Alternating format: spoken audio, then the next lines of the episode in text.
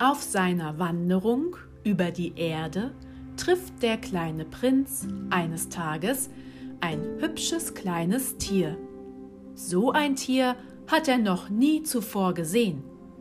Ich bin ein Fuchs, sagt es zu ihm. Auch der Fuchs ist auf der Suche nach einem Freund.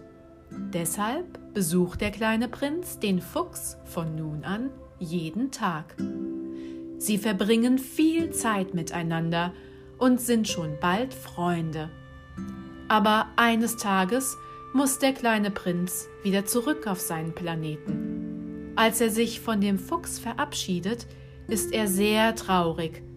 Doch er weiß, dass er sich immer an seinen Freund erinnern wird. Und jedes Mal, wenn er an ihn denken wird, wird er glücklich sein.